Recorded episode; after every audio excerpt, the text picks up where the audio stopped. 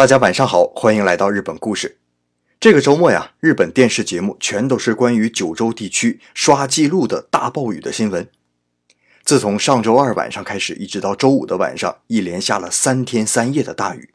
到现在为止呢，福冈地区已经有二十二人遇难了。那拜全国各个媒体的大力宣传所赐，好多朋友看到新闻之后都给我发来短信，说：“老杨怎么样啊？福冈地区受灾严不严重啊？”哎，其实啊，福冈地区没有什么大事，受灾最严重的是福冈的招仓市，离我这儿啊大概是有八十公里的距离左右，所以呢，我这儿是安全的。但是呢，招仓市啊，据说啊，二十四小时以内的降水量超过了五百四十毫米，那相当于是半米啊，比往年七月份一个月的降水量的总和还多出一点五倍来。那追溯这次大暴雨的原因，是因为三号台风的通过。静止风引起了大量的降雨。先给大家科普一下，什么叫静止风啊？台风过去之后啊，一般呢，冷气团和暖气团会相撞在一起。那当冷气团和暖气团的势均力敌的时候，就会有明显的降雨。这次的大量降雨呢，就是因为这个原因。开始的时候啊，台风呢并没有给大家造成太大的威胁，当时呢也就是下了一下午的雨，所以也没有看见太强烈的风。我们大家都觉得呀，哎，这个台风就算是过去了。之前呢，人心惶惶的，之后呢，大家全都放松了。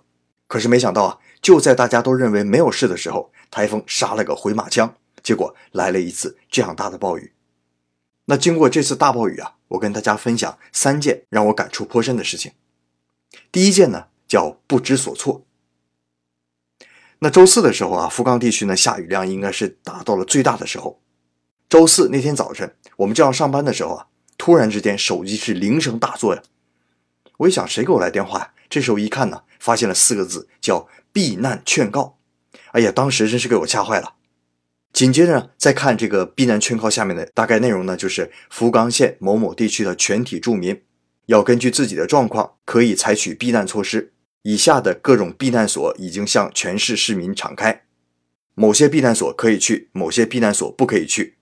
那去的时候呢，请带好各种各样的东西。紧急情况呢，请联络什么什么电话号。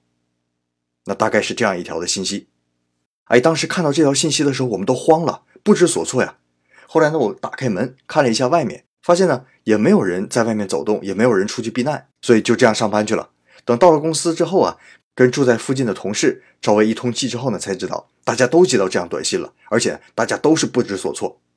后来呢，我上网查了一下，发现呢这样的警告短信是日本的三大电信通讯商，分别是 AU、SoftBank 还有 Docomo。这三大公司发给有受灾可能的地域的全体住民的短信，那这种短信呢，一般是分成两种的。第一种呢叫避难劝告，这个意思啊，就是说我判断会有这种可能性，所以呢，我劝你去，那并不是强制的。那第二种呢叫避难命令，在二零一一年的东日本大震灾的时候，海啸来临之前就发出过这种避难命令。但是遗憾的是，这个避难命令发出的时间和海啸来临的时间中间间隔过于短暂，所以当人们注意到这条短信的时候，已经来不及避难了，结果才导致了惨剧的发生。那第二件事情呢，叫哭笑不得。前面我说过啊，招仓地区的受灾是特别的严重的，到现在为止呢，总受灾额度还没有算出来，但大概呢，保守估计已经达到了十几亿日元的程度。那这种场面呢，日本的自卫队就该出现救灾了。那日本自卫队的救援呢，可不是任何场合的，只有在各地方长官发出请求之后，自卫队才会海陆空的集体支援。那按我们的想法来讲，这是人民子弟兵啊，那来帮助我们的时候，那都是热泪盈眶的，千恩万谢的，才能表达出来我们这种感谢之情啊。当然了，被救助的人，那当然是千恩万谢，非常感谢了。但是呢，还真就有这么一帮看热闹的人，也就是日本的所谓的键盘侠。你知道他们在挑什么吗？他们在挑啊，自卫队在救灾的时候不该穿迷彩服。哈，你说有意思吧？那举出的理由呢，也真是千奇百怪的。什么迷彩服不能给人希望啊，应该穿一穿更给人希望的鲜艳的颜色呀。啊，或者是迷彩服是作战的时候用对敌人来用的。你在救助的时候穿个迷彩服，你把灾区的灾民当成什么了？那第三种说法呢，就是给自己人造成麻烦。迷彩服嘛，它隐蔽性多强啊！尤其在受灾地区的那种地理条件之下，可能到时候不光灾民没有救出来，你自己都搭进去了。那这种说法呢，倒是勉强还有那么一点意思。不过，你不觉得这个场合说这些话太不负责任了吗？啊，这是令我呃哭笑不得的第二件事情。第三件事情呢，那就是令我无可奈何了。这是一件无可奈何的悲剧。遇难者当中啊，有一个年仅二十六岁的怀孕的年轻妈妈和一双儿女，儿子呢仅仅两岁，女儿呢还是在肚子里面的小宝宝，八月份就要出生了。妈妈呢在日本的农作物协会工作，妈妈的性格呢是非常可爱的，和任何人都能谈得来，和各个农户啊、各个农场打交道的时候呢，大家也都非常喜欢她。而且呢，这个妈妈呀是日本歌星幸田来未的超级粉丝。据说啊，自己汽车的车牌号最后的尾数都是九三。那因为幸田来未的最后的这个来未的名字呢是 Kumi，，在日本的谐音就是数字的九三，所以可以看出来是一个非常年轻、非常活泼可爱的、非常可爱的一个妈妈。在遇难的前一天晚上呢，她还在推特上发了一张儿子熟睡着的照片，并在底下写下了留言：又打雷又下雨，小孩子还是熟睡不醒。真是佩服他，希望明天早晨能够平安的去幼儿园。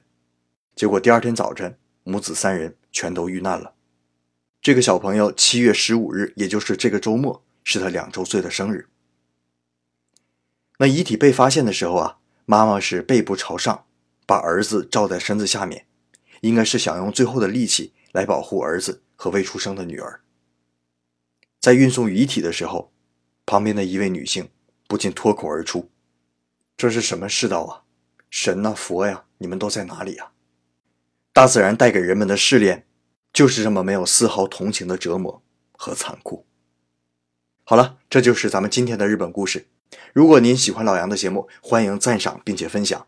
咱们每周赞赏排行榜的冠军可以获得一次点播的权利，欢迎大家踊跃赞赏。好了，今天就到这里，咱们下次再见。